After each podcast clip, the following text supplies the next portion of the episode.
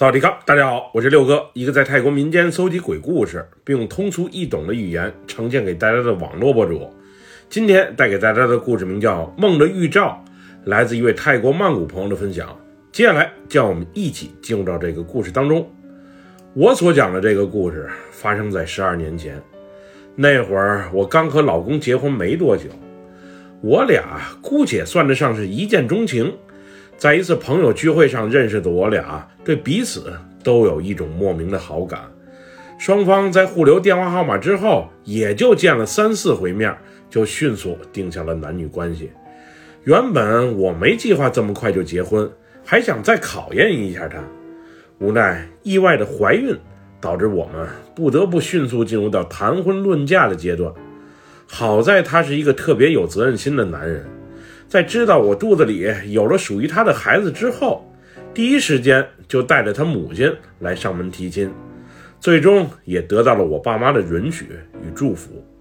他虽然不是我的初恋，不过自从我俩确定关系之后，我就对他有了一种独特的依赖感。他的细心，他的关怀，他的呵护，让我感受到一种从所未有的温暖。对于颜值和身材都很一般的我，是特别怕帅气的他有一天从我的世界中突然消失。没有了他，估计以后也不会再有人会如此的爱我、疼我了。我当时就是这么想的。我俩结婚的时候，我才得知，他从小是被老妈独自一人给养活大的。总之，童年困苦生活让他很早就学会了独立。并且要比同年龄的男生成熟得多。在我怀孕的时候，他妈妈每周都来我俩所租住的公寓两三趟，不是给我带些好吃的，就是帮我洗洗衣服、打扫卫生。总之，让我十分的感动。原以为孩子出生之后，三世同堂的生活会让我们这个家更加的温暖。不过，在我儿子也就刚刚出生一个月的时候，他的母亲。就因为心脏骤停而不幸逝世了。老人家的突然离去，顿时让我们这个充满希望且欢乐的家庭阴郁了下来。虽然在我面前，老公还是故作坚强的微笑，不过我深知他母亲在他心目中的地位。那时的我，尽可能的去陪伴他，去照顾他。我能做的就是更加的爱他，以便他能从这种低沉的状态中。尽快恢复过来。当时有点小迷信的我，还特意找大师算过命，以便找着解决这种不利局面的方法。不过大师的一番话却让我非常的不开心。当时大师看了我们一家人的生辰八字之后，先是摇了摇头，然后皱着眉头说道：“哎，难，真是太。”大师，您有什么话就直说，哪里难了？你这个刚出生没多久的儿子，可能是你家的一个祸害。大师，你怎么说话呢？这孩子是我十月怀胎生下来的，怎么可能是祸害？当时的我已经就有些不高兴了。我襁褓之中的孩子招你惹你了，都没和你见过面，你就说他是祸害？未免嘴也太恶毒了吧！那会儿其实我就想直接走了，不过好奇心还是驱使我坐下来再听听这大师到底想说什么。我也没有恶意，只是从这生辰八字上看，这孩子确实比较克你和你老公。你要想听，我就给你讲讲其中的缘由；你要是不想听的话，就当我之前的话没说好了，大师，您既然话都说了一半了，就索性全部讲完吧。我心理素质好，能心平气和的接着听。那就好，我也没有恶意。这孩子或许是你俩上辈子的债主，你和你老公上辈子估计做了对不起他的事儿，所以他这辈子才会转世投胎做你俩的孩子。你婆婆的死就因为个人运势太弱而被连累死了。你一家三口的命运交织在一起，很是复杂，也没有解的办法。我劝你多做些功德，多做些善事。平时有条件去庙里多拜佛，多捐善款，或许能缓解一些不利的局面。不然的话，你和你老公的这辈子，早晚会被他所连累的。那天，我这强忍着怒气。耐心听完大师所讲的一切，我这实在想不明白，我俩的爱情结晶，我可爱的小宝宝，怎么会是我俩上辈子的债主？我婆婆的死，难道真的和这一切有关？又或者这个大师在故弄玄虚，想让我在他这里多花些钱，以便化解困局？总之，我是不信他的那一番信口雌黄的言论。仅仅看我们仨的生辰八字儿，就能看出这么些问题？难道人的一辈子早已被设定好了？后来就这事儿，我心里实在没憋住，还和我一个特别要好的朋友说过。那会儿他也建议我去寺庙里，又或是善堂啥的，给那些逝去的人们捐些棺材，那样会积些阴德。以便让神仙小鬼儿保佑我们一家的平安。不过，我对捐棺材、捐功德钱这类的事儿一直不太感兴趣，主要是捐的钱都去哪儿了，都捐给了谁，一点都不透明。我还是更愿意把吃的、喝的，又或者用的，交到那些有所需的人手里。之后，我没太把大师说的话当回事儿。主要是我的儿子实在是太听话、太可爱了，他不可能是来向我们要债的。我更把他看作是我们一家未来的希望。在孩子两岁半的时候，我们换了一个更大些的房子，还买了辆新车。当时经济压力有些大，所以我也去外面找了一份工作。我和老公轮流接送孩子上托儿所，生活虽然很累。但是我们一家人其乐融融，也往更好的方向发展。那会儿，老公也逐渐从失去亲人的痛苦中缓解了过来。我们周末时常出游，又或者和亲朋好友聚会。总之，小日子算是走上了正轨。不过，一个奇怪的噩梦再次打破了原本的平静。记得那天，我们全家一起去华新的海边玩。因为白天实在是过于劳累，所以刚一躺在酒店的大床上，我就迅速进入了梦乡。那天我梦见我抱着孩子，在我家联排别墅的门口等老公回家。当时已经不早了，太阳都快落山了，但是始终不见老公的身影。打他电话他也不接，发短信他也不回。总之，很是让人担心。后来，远处突然传来了一阵呼唤，让我陷入到迷惑中。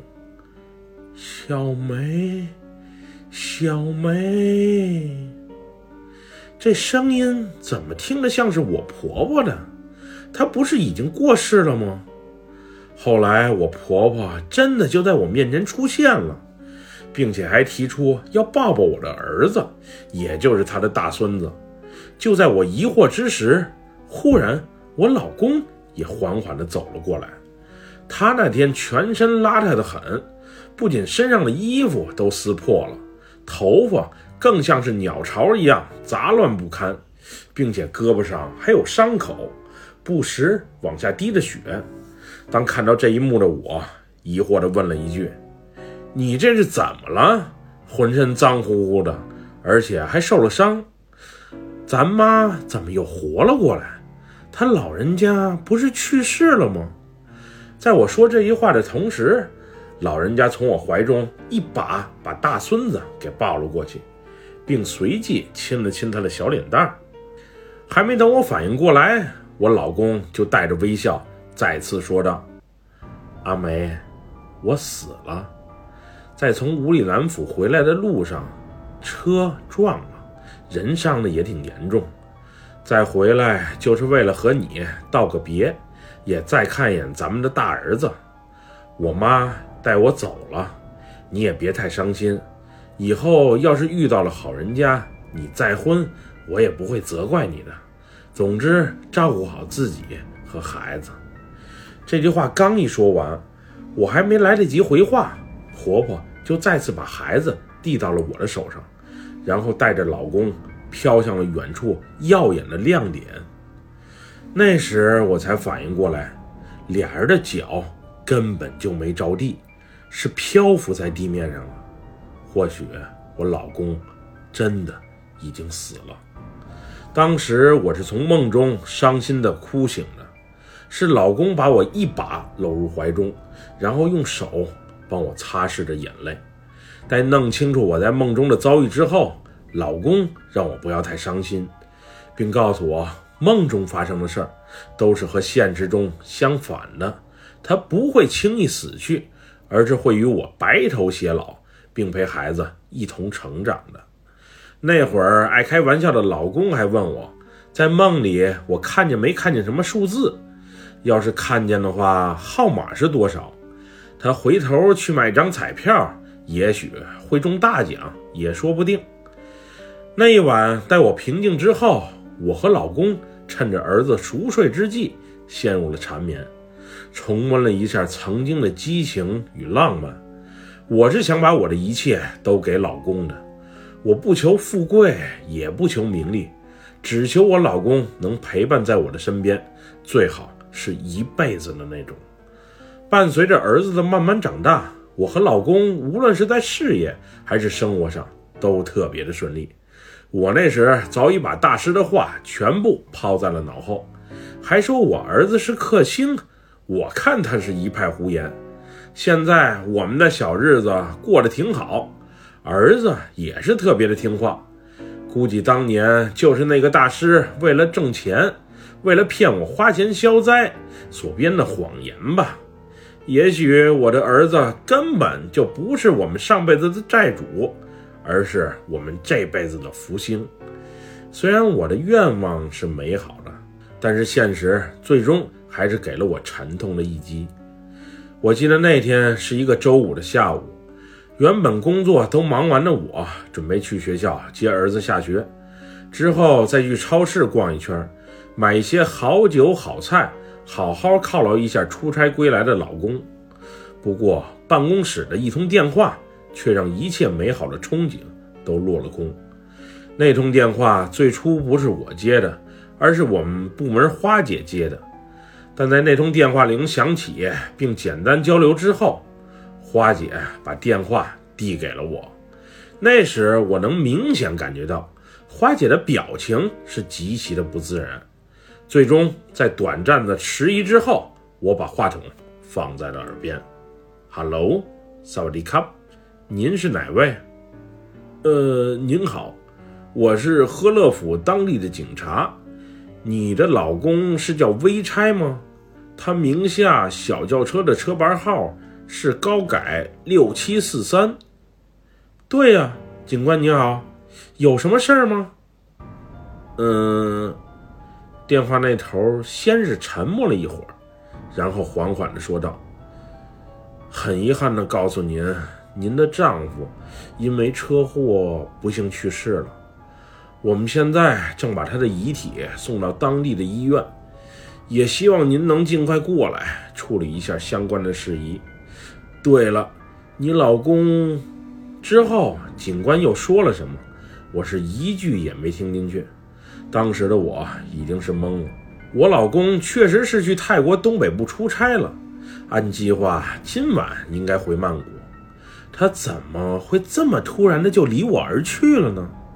或许，或许他把车借给了同事，出车祸身亡的不是他，而是他的同事，也说不定。那时的我疯狂的打着老公的电话，虽然电话那头传来嘟嘟的声音，但却迟迟没有人接听。后来手机则彻底变为了关机的状态，而我也变得更加不知所措起来。随后，我在与老公单位的同事。还有呵乐府当地的警员再三确认之后，最终接受了这个令人难过的事实。那时，作为一个丈夫的妻子，一个孩子的母亲，我别提多痛心了。我是多想一切的一切就是一个简简单单的梦。当我再次醒来的时候，我的老公还能躺在我的身边，并温柔地把我给搂入怀中。不过这回却和上次完全不一样。无论我如何拍打自己，可是却始终无法再次醒来。疼痛也让我意识到，我的老公可能确实出意外事故，不幸身亡了。而我现在能做的，就是尽快接受这个事实，赶紧前往科勒府来处理他的后事。那天是我老爸陪我一同去的赫勒府，而老妈则在家照顾年幼的外孙子。在路上，车内的气氛是格外的寂静，除了自己默默的流泪。我是什么话都不想说，也不想讲。当我在赫勒府当地医院的停尸房见到盖着一块白布并静静躺在病床上的老公时，我是多想在揭开白布的那一瞬间，发现这具尸体不是我老公的，而是其他人的。可是现实终归是现实，当白布被我掀起，老公就犹如熟睡般静静地躺在那里。这时，看着他的仪容以及身上所穿的衣服，我突然意识到，前些年那个晚上，我所做的那个奇怪的梦里，老公就是穿着这件蓝白条衬衫以及米奇色的裤子。另外，当时他的左胳膊受了伤，并不时滴着血，而现如今这具尸体也是如此。难道那个梦境？真的是在预测未来，我老公也确实是在泰国东北部出差回来的路上遭遇的不测，这一切未免也太巧了吧。后来是我雇的车，把老公的遗体从赫勒府拉回了曼谷，再办的葬礼。那些不开心的事儿我就不再提了。总之，当年的那个梦，以及我老公的意外离世。两者之间到底有啥莫名的联系？我是直到现在也想不清楚。后来我还又去找过那个当年算命的大师，不过人家已经往生了。至于我老公是否真的像他所说的那样，是被我的儿子给克死的，那也就不得而知了。原先我也是半信半疑，不过现如今我的儿子。